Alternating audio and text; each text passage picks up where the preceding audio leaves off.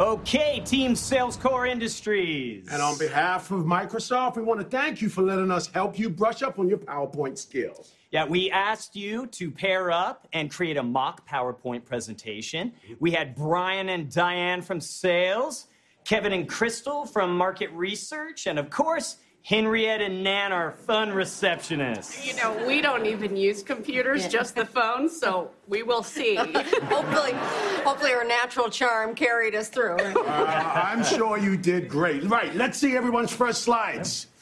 Oh, wow, great use of bullet points. Well, what can I say? We make a great team. Uh, did we tell you that we're dating? A couple times, yes. Uh, how about you two? Okay, a nice border there. Market research, bringing our A game. whoop, whoop is right. Um, and Henrietta Nan?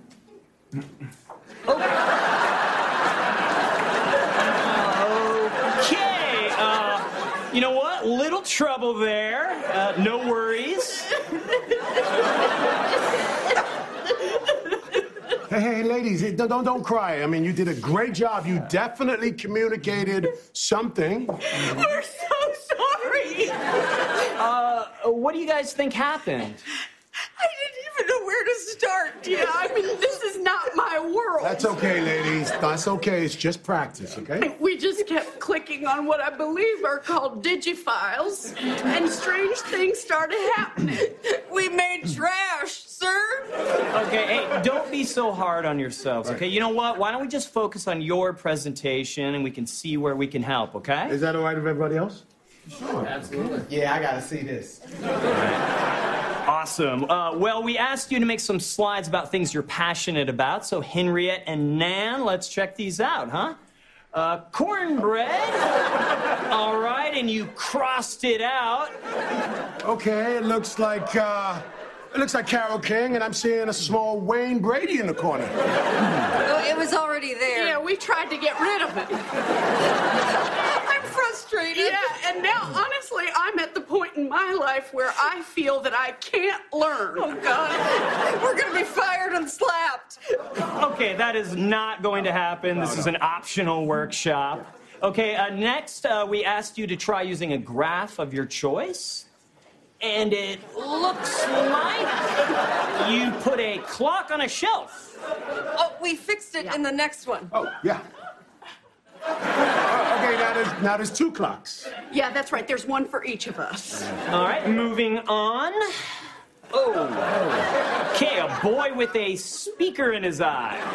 Yeah, we thought we could make a music video. We were so arrogant. That's, o- that's okay. You aimed high. Let's see where you landed. Okay.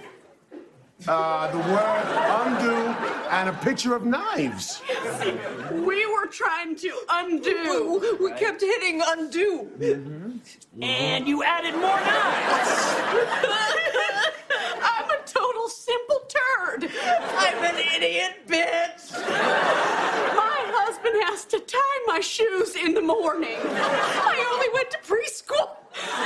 Okay, I tripped in church and I showed my ass. Once I couldn't figure out how to turn off my radio, so I poured water on it and I blew up my house.